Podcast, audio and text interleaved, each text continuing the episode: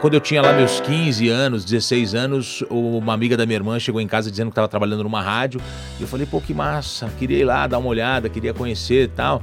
Fui, me apaixonei, me encantei, me ofereci para ficar atendendo telefone de fim de semana na rádio, dando prêmio e tal.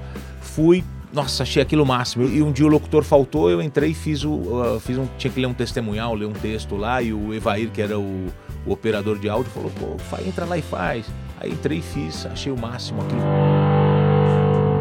Pode Virts. Juntos por um ciclo virtuoso de conteúdo.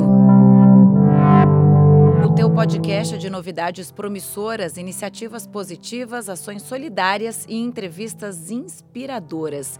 Esse é o Pod Virts, o lado bom de tudo. Eu sou a Camila Busnello e ele, mais que jornalista, é um apaixonado por jornalismo, de preferência aquele jornalismo de grandes coberturas televisivas grandes na importância e na quantidade de horas que ele é capaz de ficar ao vivo, trazendo informação e informação de qualidade em momentos decisivos para o nosso país e para o mundo. Ele devia até ser nome de matéria em faculdade de jornalismo. É uma honra conversar com você, Reinaldo Gotino. Tudo bem, Camila? Obrigado. Prazer é meu. Obrigado pelas palavras. Ô Gotino, bom, você sabe que o seu trabalho se destaca em várias frentes, mas em transmissões ao vivo de grandes coberturas, é isso que você mais gosta de fazer dentro do jornalismo? Eu gosto, eu gosto muito dessas grandes coberturas. A gente já fez algumas juntos na TV e você sabe é, é como é importante você prender a atenção do público. Então eu acabei é, digamos, me especializando nessa área. Quando tem uma cobertura ao vivo, uma, uma grande cobertura, um grande acontecimento, é, eu consigo manter a tranquilidade, eu consigo organizar as ideias, eu consigo segurar ali. Eu já participei de muitas grandes coberturas e já cheguei a ficar é, 16 horas no ar. Né? Então, assim. Com qual cobertura? Eu, eu, eu, preciso lembrar aqui, mas uma das mais longas foi aquele, a, aquele acidente que aconteceu no metrô Pinheiros, o buraco do metrô. A cratera. A cratera foi do uma metrô. loucura aquilo. Então, nós ficamos um domingo, eu vou arriscar aqui, que a gente começou às sete da manhã e só saiu do ar na noite de domingo e primeiro lugar de audiência, uma coisa, uma, uma, uma, cobertura. Eu lembro, sabe que eu lembro a audiência desse dia? Mais de 22 pontos de audiência ao Isso. longo de todo o domingo. Foi, foi uma grande cobertura mesmo. E você falou em organizar as ideias e ter tranquilidade para lidar com as informações. Nem sempre, quando a gente está lá ao vivo, é, fazendo uma cobertura, você recebe tantas informações para conseguir ficar tanto tempo no ar falando sobre aquele fato. Como que você faz para lidar com aquela pouca informação do momento, né, que, é, o próprio, a própria notícia não, não te dá tanta informação e desenvolver toda, todo aquele raciocínio ao vivo?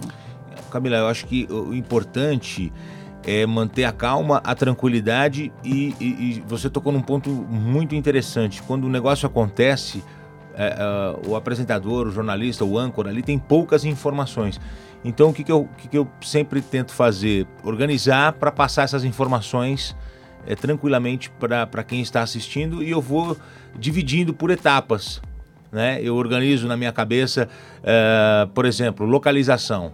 Quando eu vou falar da localização, eu tento é, colocar todas as informações que eu tenho sobre a localização. Por exemplo, no acidente do metrô é, Pinheiros, é Zona Oeste, é perto da Marginal Pinheiros, que é uma das vias mais é, movimentadas é, do Brasil, onde mais se passa carro, no, onde mais passa carro na, na, em São Paulo, ao lado da Marginal Tietê. Então eu vou uh, sempre organizando por etapas, por informações que eu tenho. Então, localização, aí eu passo todas as informações sobre a localização. Aí, é, por exemplo, eles estão fazendo, é, procurando por sobreviventes. Então a gente, eu, eu foco nesse ponto e passo todas as informações possíveis. E aí tem um pouquinho da experiência. Num caso como esse, se espera os cães é, farejadores. Então a gente vai é, esgotando todas as informações desse ponto. E aí eu vou pegando isso. Quando eu esgotar todas as informações que eu tenho, eu já posso repetir a primeira que eu passei, que já faz De um uma tempo. outra forma, De né? uma que outra tem- forma. Esse no ao vivo a gente faz muito, né? E- Conta de uma outra forma. Isso, enquanto vai chegando mais, mais informação pra gente. Como a gente pode informar numa grande cobertura sem levar ou, ou um desespero para o telespectador? É interessante essa, essa pergunta. É, eu, eu, eu tenho tentado ao longo do- dos últimos anos é, passar isso para as pessoas, numa cobertura é, correta, uma cobertura firme, uma cobertura é, atenciosa, muitas vezes até tensa, mas é, não transformando isso num, num show, num espetáculo. Ah, e, e as pessoas têm percebido isso, né? Mesmo tratando assuntos sérios, ass- assuntos pesados às vezes, tentando passar uma coisa mais tranquila, uma coisa mais é, é, suave para as pessoas em casa, porque as pessoas já estão carregadas hoje é, de uma tensão, de, um, de uma dor, de um problema que ela vive na casa dela, seja um problema financeiro, um problema familiar, um problema de saúde. As pessoas já estão carregadas disso. Então a gente tem que passar a informação, passar a notícia é, de uma forma correta, de uma forma firme, mas eu acredito que não há necessidade de, de transformar isso num, em, em algo ah, chamativo e, e- e eu não gosto de usar o termo sensacionalista porque eu acho que isso não esse termo na verdade nem existe. Esse- acho que esse termo foi criado para dividir é, uns e outros né? É, tem emissoras de televisão hoje que é, transformaram o coronavírus em- em- em algo que só existe isso. Não existe apenas isso isso é muito sério, isso é muito importante, acho que é um dos momentos mais importantes da nossa geração, mas ah, é, Histórico até. existe é, outro assunto, existe outros temas importantes, ta- relevantes também, que precisam ser abordados. Então, eu, eu acredito que esse termo ah, é, que as pessoas usam, né, é, não deve ser aplicado. Você está dizendo, né, que a gente está na pandemia, obviamente, já meio que é, quatro meses depois de ficar, a gente já ficou confinado em casa, a gente já sofreu com ansiedade e a gente agora, aos poucos, voltando ao normal.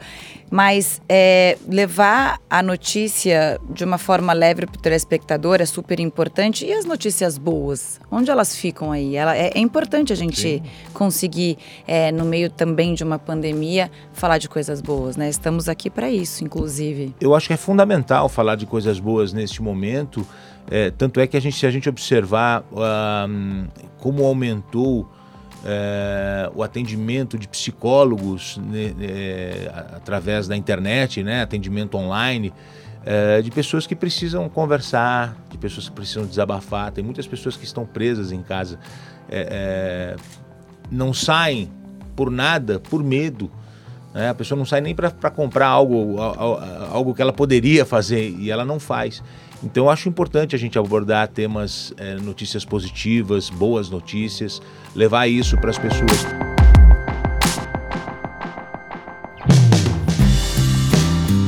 Como foi chegar até aqui hoje, balanço geral, líder de audiência, você com o seu público fiel, que gosta bastante de você e te segue é, por onde você for e você inspirando também o seu público. Conta um pouco da tua carreira e como foi chegar até aqui. Bom, eh, eu comecei, eh, eu, sempre fui apaixonado por comunicação, sempre fui apaixonado por ouvir rádio. Eu, com 12, 13 anos, eu, eu não queria um videogame de presente, eu queria um radinho de pilha. que fofo. Então a minha mãe me deu um radinho de pilha que eu gostava de ouvir antes de dormir, assim, eu ficava ouvindo. Tinha um programa de humor que chamava Turma da Maré Mansa que eu gostava de ouvir. E aí, eh, quando eu tinha lá meus 15 anos, 16 anos, uma amiga da minha irmã chegou em casa dizendo que estava trabalhando numa rádio. E eu falei, pô, que massa, queria ir lá dar uma olhada, queria conhecer e tal. Fui, me apaixonei, me encantei, me ofereci para ficar atendendo o telefone de fim de semana na rádio, dando prêmio e tal. Fui, nossa, achei aquilo máximo. Eu Chegava a pauta também, né? Você tem que ter essa sensibilidade quando você sempre. sente. É, você já faz essa ponte com a pessoa. Conta um pouco mais. Você lembra de alguma ligação dessas? Então, todo mundo lembra o que, que estava fazendo quando o Ayrton Senna morreu, né? Em 1994. Eu estava na rádio. Eu estava lá na rádio. E aí, como é que foi? Então, assim, é, eu acho muito interessante. E eu comecei a atender telefone E, e, um dia o locutor faltou, eu entrei e fiz o. Uh, fiz um, tinha que ler um testemunhal, ler um texto lá, e o Evair, que era o, o operador de áudio, falou, pô, entra lá e faz. O dono da rádio ligou lá para saber, pô, quem que é esse que entrou no ar tal. Aí o Evair explicou, o cara pediu para falar comigo no telefone. Eu falei, ó, não tinha ninguém aqui para entrar, tinha que ler um texto, eu entrei, mas ele falou, o que, que você faz? Eu falei, sou office boy, trabalho no banco, eu trabalhava no banco econômico. Aí, é, pode falar legal. agora porque o banco já fechou, não é. não é propaganda. E aí o cara, o dono da rádio pegou e falou assim: pô, eu gosto de gente assim, vem, é, vem falar comigo na segunda que eu vou te contratar. E o cara me contratou, comecei a trabalhar na rádio. E aí eu entrava no ar direto tal, aí fui fazer um curso do Senac de preparação tal, e acabei é, que legal, indo fazer faculdade, e aí fui trabalhar depois na, na, na CBN, é, depois trabalhei na TV Gazeta, até que eu parei aqui na Record. Aí você aqui também já fez bastante coisa, né? Sim. né? Lembra que a gente apresentou juntos o SP Record, SP era? Record. Era SP Record o nome, né? Do programa, muito bom. E o balanço geral, como é para você? É, ele, ele é muito diferente do que você fez até agora. Ele é, um, ele, é um, ele é um programa onde ele conta boas histórias, né? ajuda muita gente, mas ao mesmo tempo ele também tem uma pitada de humor ali com a Venenosa. E você, o Lombardi, é, tem um super entrosamento, a Isso. Fabiola, enfim. Como vocês chegaram nesse formato de sucesso que é o, o Balanço Geral? Então, eu, eu acho que o, o, balanço ele foi se formando com a gente ali um novo estilo, né? Eu, o programa ele tinha uma, uma cara, tinha uma roupagem. E eu, o Lombardi, a Fabiola, a gente acabou uh, tendo um entrosamento, uma química muito grande. E a gente acabou indo por um caminho que deu super certo. Agora, na minha volta pro, pro balanço geral, é, a gente está buscando retomar isso, né? Trazer as histórias, trazer. É, é, é, uma revista eletrônica diária, né? São três, quase três horas e meia de programa todos os dias. Olha, eu quero falar aqui para quem ouve a gente que o Gotino, você entra no ar meio-dia 10 para meio-dia. 10 para meio-dia. Ele chega aqui na emissora todos os dias, 7 da manhã, né? 7 é, e meia. 6 e meia hoje. 6 e meia. então não é à toa esse sucesso, porque a gente sempre comenta, né? Quando a gente fala do Gotino no, no programa, ou é como é a, a preparação para você ficar três horas no ar ou uma hora no ar que você vem, se prepara e participa do começo. É, então, eu, eu participo diretamente da produção do programa, a gente faz o programa com várias mãos ali, né? Tem o Ronald, tem o Caio que está de férias agora, tem o, o nosso diretor Pedro Antunes, e a gente vai trabalhando em cima do programa e com a Venenosa a mesma coisa. Eu escrevo as cabeças, a Fabiola escreve os textos e a, a produção vai atrás dos, do, dos áudios, dos vídeos, das fotos. E eu acho que isso é importante para o programa, porque a gente está por dentro do assunto, a gente está. É, a gente não chega ali é, sem saber o que está falando, né? Então eu acho que isso é importante e o público sente isso, né? Quando você está por dentro do tema, quando você, tá, você fala com mais propriedade, as pessoas se sentem mais seguras. Você ganha a confiança do público. Isso. Como é a troca com o seu público hoje, Gotino? Olha, o, o eu vou falar para você. Eu estava fazendo um, um outro trabalho há algum tempo agora é, que era um trabalho muito relevante como apresentador na área política, econômica. E, e nessa minha volta para a Record eu entendi algo interessante. É, que eu posso ser mais do que um jornalista na televisão, eu posso ser um comunicador de massa, falar para o grande público e as pessoas esperam isso. Eu, é, essa sua pergunta é muito interessante. Eu quero realmente ter essa troca com o público. Eu percebi na minha saída que as pessoas gostavam muito do programa, que as pessoas gostavam muito, se identificaram muito comigo nesse programa, nesse, nesse, nesse contexto, nessa, nessa, nessa plástica que a gente é, apresentava. Então eu, eu, me conscientizei disso, que é muito importante. Até uma experiência legal hum. que eu fui almoçar com a minha mãe, foi antes da pandemia, né? A minha mãe é viúva, mora sozinha, então é, eu e minha irmã a gente vai de vez em quando visitar, assim. Então eu marquei com a minha mãe de ir almoçar no shopping. Peguei o metrô, fui almoçar com ela, eu, isso aí é dezembro, eu acho, janeiro, não sei. E eu tô descendo a, a, escada rolante, tem uma senhora subindo, ela pega na minha mão na escada rolante e fala assim: Você me abandonou. Ficou brava, levou bronca. Você me abandonou, eu assistia você todo dia. E eu olhei e falei: Senhora, ela segurou, ainda me deu um tranco assim no braço. Eu falei: Senhora, vai machucar. Ela falou: Eu, eu queria você na Record. Então, eu, eu, eu, nesse tempo, eu pensei muito sobre isso. E, e essa identificação com o público, essa de você realmente é, ter essa responsabilidade de todo dia levar algo interessante para as pessoas que estão em casa. Isso é legal que você falou, né? De não ser um só um jornalista ou apresentador, mas você ser um comunicador, atingir é, um público de massa. É, é, bem interessante, porque é aí eu acho que, é, que vem o destaque, né? porque jornalista a gente sabe que tem bastante, mas comunicador, um bom comunicador, eu acho que falta. Então eu, eu torço, eu torço para que você é, consiga tudo o que você queira. Agora, eu sei que você adora esporte. Passou pela tua cabeça numa época migrar para o esporte? Então, eu, eu trabalhei no, com, com esporte é, nessa minha passagem pela própria CBN, pela própria TV Gazeta, onde eu fazia muito futebol. E aí aqui, aqui, na Record eles me deram a oportunidade de eu também continuar. Eu fiz algumas coberturas. Em um determinado momento me chamaram, me, me transferiram para o esporte. Eu fiz o, a primeira edição do Esporte Fantástico. Eu, eu participei da, da, das primeiras edições do, do Esporte Fantástico. Fui a Madrid fazer a estreia do Kaká, a apresentação do Kaká. Fiz algumas reportagens bem interessantes. É, eu gosto muito de esporte, né? Sou palmeirense, as pessoas sabem disso. Mas assim, eu, eu gosto muito do esporte porque eu acho que o esporte é vida, o esporte é motivação, o esporte é boa notícia. Né? O esporte muda a vida das pessoas. É, é superação. É superação. Então eu, eu, eu, eu, eu sou um apaixonado. E eu assisto tudo. De, de vôlei a futebol americano, passando pelo futebol, por rugby. Se tem uma transmissão ao vivo na TV, eu gosto de parar para assistir. Eu, tá lá, transmissão sou, ao vivo. Eu tá sou na um tua vida. É, sou um apaixonado. E aí a gente sabe, né, que o futebol é, foi muito prejudicado pela pandemia. Você acha que demora muito a recuperar, é, a gente voltar a ter uma, uma rotina mais normal para o esporte? Olha, quando me perguntam se eu sou a favor da volta do futebol, eu, eu, eu, eu, a minha resposta, ela é, ela, eu não diria em cima do muro, mas é uma resposta muito é, complicada. Eu não sei se o futebol deveria voltar. Olhando como torcedor, eu acho que o futebol deveria voltar, porque eu adoro assistir as partidas, tudo. Mas eu, eu tenho ainda um pouco de preocupação em relação ao retorno. Acredito que na torcida é praticamente impossível agora mas eu ainda tenho um pouco de, de receio. É, então estou abrindo o coração aqui, é, falando mesmo. É, não sei se deveria voltar. Como torcedor, puxa, que, que legal que volta para a gente poder ter os jogos, assistir e tal, ter é, é, uma, é, um, é um bom entretenimento. Mas eu não sei. Acredito que esses são novos tempos, que as pessoas vão ter que manter essas medidas até que se encontre a vacina.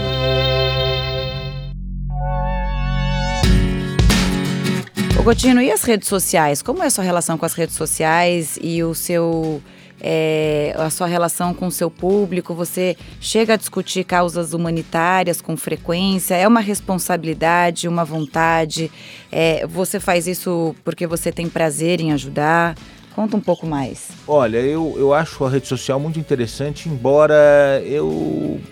É, eu faço as publicações, eu tento colocar coisas positivas, é, inclusive estou é, sempre em contato com o pessoal da ONU, da, da Unesco, com, com, com, eventos bem interessantes.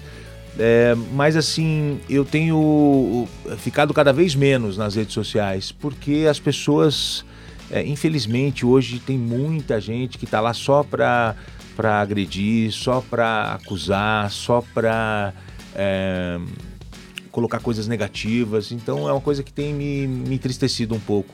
Né? É, as pessoas conseguem olhar somente o negativo, o ponto fraco. A, a, então eu acho uma coisa muito ruim. Então eu tenho feito as publicações, tento fazer é, o meu mundo positivo, conversar com as pessoas que estão ali mas tentando tirar um pouquinho das pessoas negativas, porque tem muita coisa, muita coisa, muita gente chata no é, mundo. É, não sei porque vai lá, é só deixar de seguir a pessoa, não precisa é. ficar lá criticando e às vezes tem um discurso de ódio mesmo, né? Gotino, agora eu queria saber alguma história que te inspirou na vida. Uma história que me inspirou é Paralimpíada de 2004, sala de imprensa, judoca brasileiro, o repórter pergunta para ele: Você enxergava e você viveu duas tragédias e ficou cego. É, você não tem raiva de Deus? Aquele judoca Antônio Tenório é, um dos maiores medalhistas do Brasil vira para naquela sala de imprensa e fala assim: "Eu ter raiva de Deus? Eu era um menino que vivia cortando cana e eu só via o canavial. Até que eu tive um problema no olho, fiquei cego.